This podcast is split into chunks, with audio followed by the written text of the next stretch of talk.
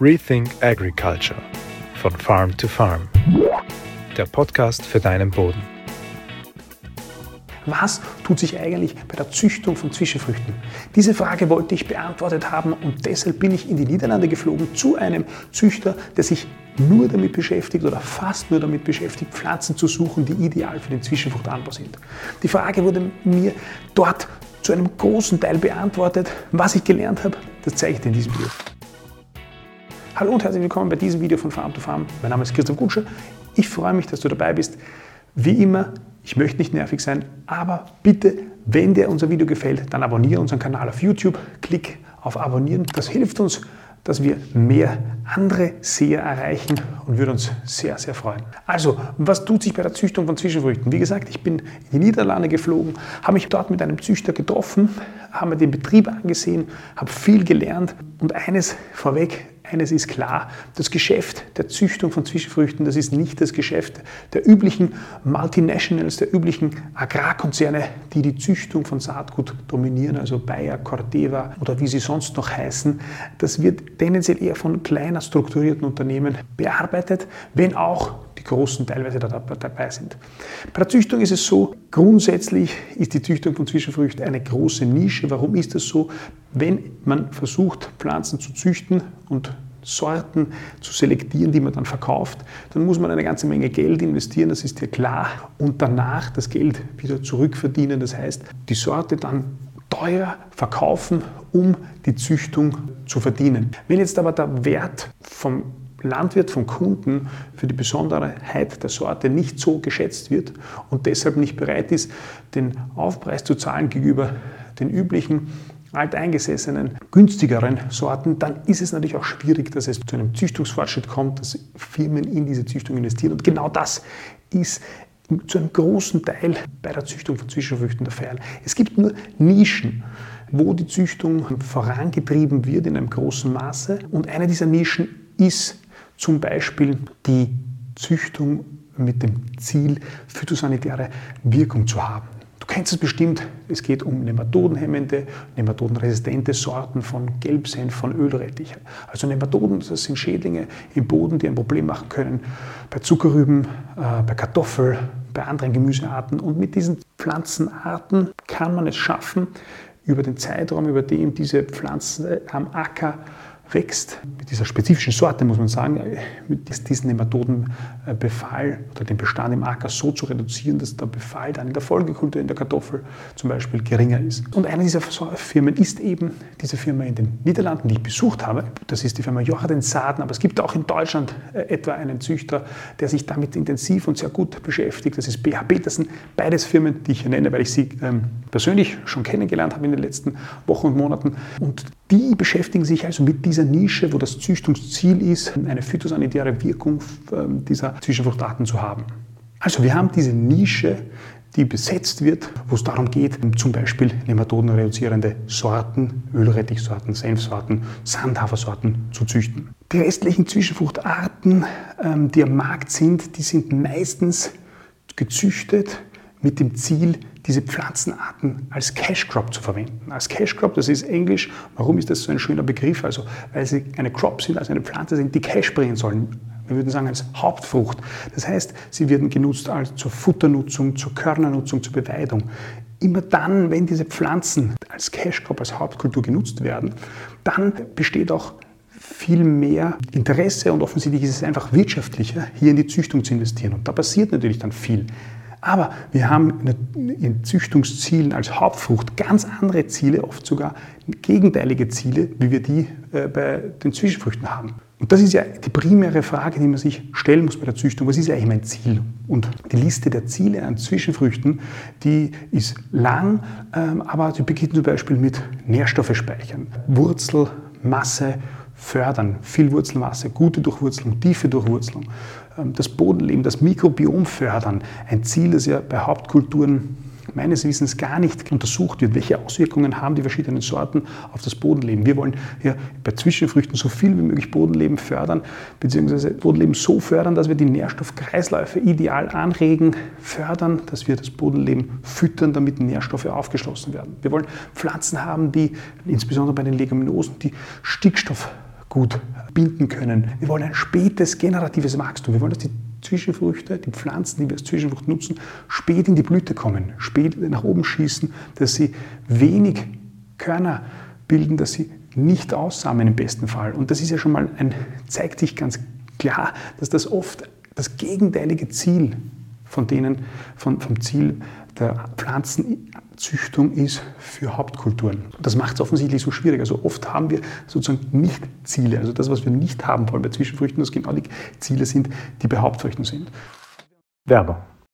Wenn es ums Thema Zwischenfrüchte geht, dann versuche ich mir viel Wissen anzueignen, versuche ich viel zu lernen und versuche das auch mit dir und deinen Kollegen zu teilen. Unter anderem, weil wir Zwischenfruchtmischungen anbieten, wo wir eben genau diese verschiedenen Aspekte berücksichtigen wollen, Ziele erfüllen wollen, wo wir versuchen, das Zwischenfruchtmischungen zu konzipieren, die ideal sind für dich, für deinen Betrieb, um den Boden aufzubauen, um die verschiedensten Ziele, die wir haben, die wir nutzen können im Zwischenfrachtanbau zu erfüllen. Wenn dich das interessiert, wenn du dich für unsere Zwischenfruchtmischungen interessierst, dir das mal ansehen willst, dann komm einfach auf unsere Website www.farmtofarm.eu oder kontaktiere uns zum Beispiel auf WhatsApp oder per E-Mail. Ich würde mich freuen. Jetzt geht es weiter mit dem Video. Werbung Ende. Schauen wir uns das bei ein paar gängigen Zwischenfrüchten an. Beim weißen Senf, beim Gelbsenf. Das ist ja wohl die schillerndste Zwischenfruchtart, die es momentan so gibt, am meisten diskutiert. Da haben wir zum Beispiel nachgewiesenermaßen das Problem, dass wenn der Gelbsenf früh gebaut ist, in die Blüte kommt und dann abstirbt, abfriert, dass ein großer Teil oder ein signifikanter Teil des Stickstoffs, der darin gebunden wurde, wieder in die Luft geht, ausgast. Das heißt, wir wollen, dass der Gelbsenf, wenn wir den als Zwischenfrucht aussehen, spät in die Blüte kommt, so spät wie möglich. Das Gegenteil ist aber der Fall, wenn der Gelbsenf als Hauptkultur genutzt wird, um die Senfkörner zu ernten. Da wollen wir natürlich, dass so viel wie möglich Körner und so früh wie möglich das Ganze passiert. Ganz ähnlich ist es beim Buchweizen. Der Buchweizen, der echte Buchweizen zumindest, der wird als Hauptkultur genutzt und den Buchweizen kann man ernten und unter anderem zu Lebensmitteln verarbeiten. Der wird oft als Zweitfrucht angebaut, das heißt nach der Wintergerste soll dann im Herbst geerntet werden. Das heißt, und da wollen wir so viel wie möglich Buchweizenkörner in so kurzer Zeit ernten. Genau das Gegenteil wollen wir aber, wenn der Buchweizen in der Zwischenfrucht steht. Da wollen wir, dass er so spät wie möglich in die Blüte kommt, dass er so spät wie möglich, wenn überhaupt, aussamt. Am besten gar nicht aus. Beim tatarischen Buchweizen, das ist der falsche Buchweizen, da gibt es keine Züchtung in Richtung Hauptkulturen, weil der nicht für den Verzehr geeignet ist, weil er bitter schmeckt und deswegen gibt es auch nur ganz wenig Sorten. Wie weit die bewusst Zielen gezüchtet worden sind, das weiß ich gar nicht, oder ob die sich sozusagen historisch einfach da waren. Es gibt zum Beispiel in Deutschland nur zwei registrierte Sorten beim tatarischen Buchweizen, weil die Züchtung eben aufwendig ist und sich nicht so leicht rechnet. Bei den Gräsern, wenn man zu den Gräsern geht, in, in der Gruppe der Zwischenfrüchte, beim Sandhafer, da gibt es zum Beispiel viel Züchtung, auch in Deutschland. Sehr gute Züchtung. Der ganz bekannte Sorte Sandhafer Bratex, der, der verwendet werden kann zur Futternutzung, zur Biogas, äh, als Ganzpflanzensilage, der aber auch Nematoden reduzierende oder Nematoden hemmende Wirkung hat. Das heißt, er hat auch dieses phytosanitäre Ziel. Entsprechend deshalb gibt es eben bei diesem Sandhafer weil er eine sehr gesunde Pflanze auch ist, hier Züchtungsfortschritt. Beim Sudangras, das ja auch in Zwischenfruchtmischungen, vor allem äh, die im Sommer ausgesät werden, gut hineinpasst, gibt es auch viel Züchtung, auch in Richtung Hybride. Aber ganz klar mit dem Ziel, die zur Beweidung zu verwenden, zur Futternutzung, zur Heunutzung, also nicht mit dem Ziel, sie als primär als Zwischenfrucht am Acker zu stehen zu lassen und Bodengesundheit Bodenleben oder allgemein den Boden aufzubauen. Und da gibt es natürlich Unterschiede in den Züchtungszielen. Bei den Leguminosen ist es ganz ähnlich. Auch hier gibt es schon Züchtung, immer dann, wenn es um Futternutzung geht. Alexandrinerklee zum Beispiel, der wird in Italien produziert und wird dort auch als Futter verwendet. Und da gibt es schon Fortschritte. Bei den Wicken, bei den Erbsen das Gleiche. Gar keinen Züchtungsfortschritt, weil es nicht einmal saatgutrechtlich geregelt ist, ist das Ramtilkraut. Da gibt es keine Sorten in Europa, gibt es auch keine saatgutrechtliche Regelung, äh, entsprechend auch keine Unterschiede. Und das ist auch äh, mitunter ein Problem, wie zum Beispiel bei der Phacelia, nämlich, dass es schwierig ist, in der Züchtung bei den verschiedenen Phacelia-Sorten Unterschiede hinzubekommen. Um eine neue Sorte zuzulassen und die dann natürlich auch am Markt auch verkaufen zu können, brauche ich natürlich einen gewissen Wert einen landeskulturellen Wert, so heißt das zumindest in Österreich. Das heißt, die Sorten müssen in einem Punkt und in mehreren Punkten wesentlich besser sein als die äh, alten Referenzsorten. Und das ist insbesondere bei der Fassele offensichtlich schwieriger. Was heißt das jetzt? Was ist da die Konklusion? Wir haben, wenn man die Frage beantworten will, was tut sich in der Züchtung von Zwischenfruchtarten, dann muss man die beantworten mit nicht sonderlich viel, abgesehen von Nischen.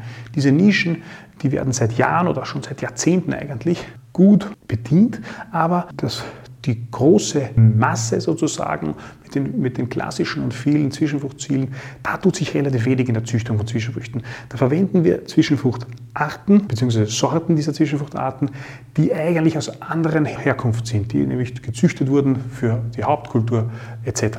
Aber man sieht und merkt in den letzten Jahren schon eine Veränderung. Es gibt äh, in den USA zum Beispiel schon Verbände, die sich zusammengeschlossen haben, um Züchtungsziele für Pflanzen ausschließlich zur Nutzung als Zwischenfrucht zu definieren und da voranzukommen. Es gibt auch dort schon Firmen, die da einen Fokus drauf legen, auch in Europa natürlich schon. Es gibt Berater, ähm, gerade aus dem Bereich von, von, von Conservation Agriculture, Steve Groff zum Beispiel, der, der hier das kürzlich erst in einem Artikel geschrieben hat, dass hier Fortschritte gemacht werden müssen und auch gemacht werden, im kleineren Stil zwar, die richtigen Sorten zu selektieren, die als Zwischenfrucht passen, aber auch andere Berater äh, aus dem Bereich der regenerativen Landwirtschaft, die das Ziel sehen, dass in den nächsten Jahren hier sich was tun werden wird und was tun muss, um eben diese, diese Ziele des Zwischenfruchtanbaus besser erfüllen zu können. Alles in allem können wir, glaube ich, in der nächsten Zeit nicht damit rechnen, dass da große Sorten Markt kommen, die ausschließlich gezüchtet wurden, um zum Beispiel das Bodenleben zu fördern oder um zum Beispiel besonders viel Wurzelmasse haben, weil sich das wahrscheinlich nicht so einfach rechnet oder vielleicht einfach auch nicht so am Radar äh, von den Züchtern ist. Aber ich glaube schon, dass man aus den bestehenden Sorten, die es gibt und die durch die Züchtung entstehen, die richtigen Arten herauspicken werden muss, aus die richtigen Sorten herauspicken, heraussuchen muss, die eben zwar mit anderen Zielen gezüchtet worden sind, aber sich hervorragend als Zwischenfrucht eignen für die verschiedenen Anforderungen. Das ist, äh, das ist eine, eine Möglichkeit, die da ist und ich glaube, die wird auch forciert werden, die ich persönlich auch ganz, ganz, ganz interessant finde. Deshalb glaube ich schon, dass sich da in den nächsten Jahren und Jahrzehnten in die richtige Richtung was tun wird. Ich hoffe also, du hast bei diesem Video was mitnehmen können. Ich hoffe, wir sehen uns beim nächsten Mal. Bis bald. Rethink Agriculture von Farm to Farm der Podcast für deinen Boden.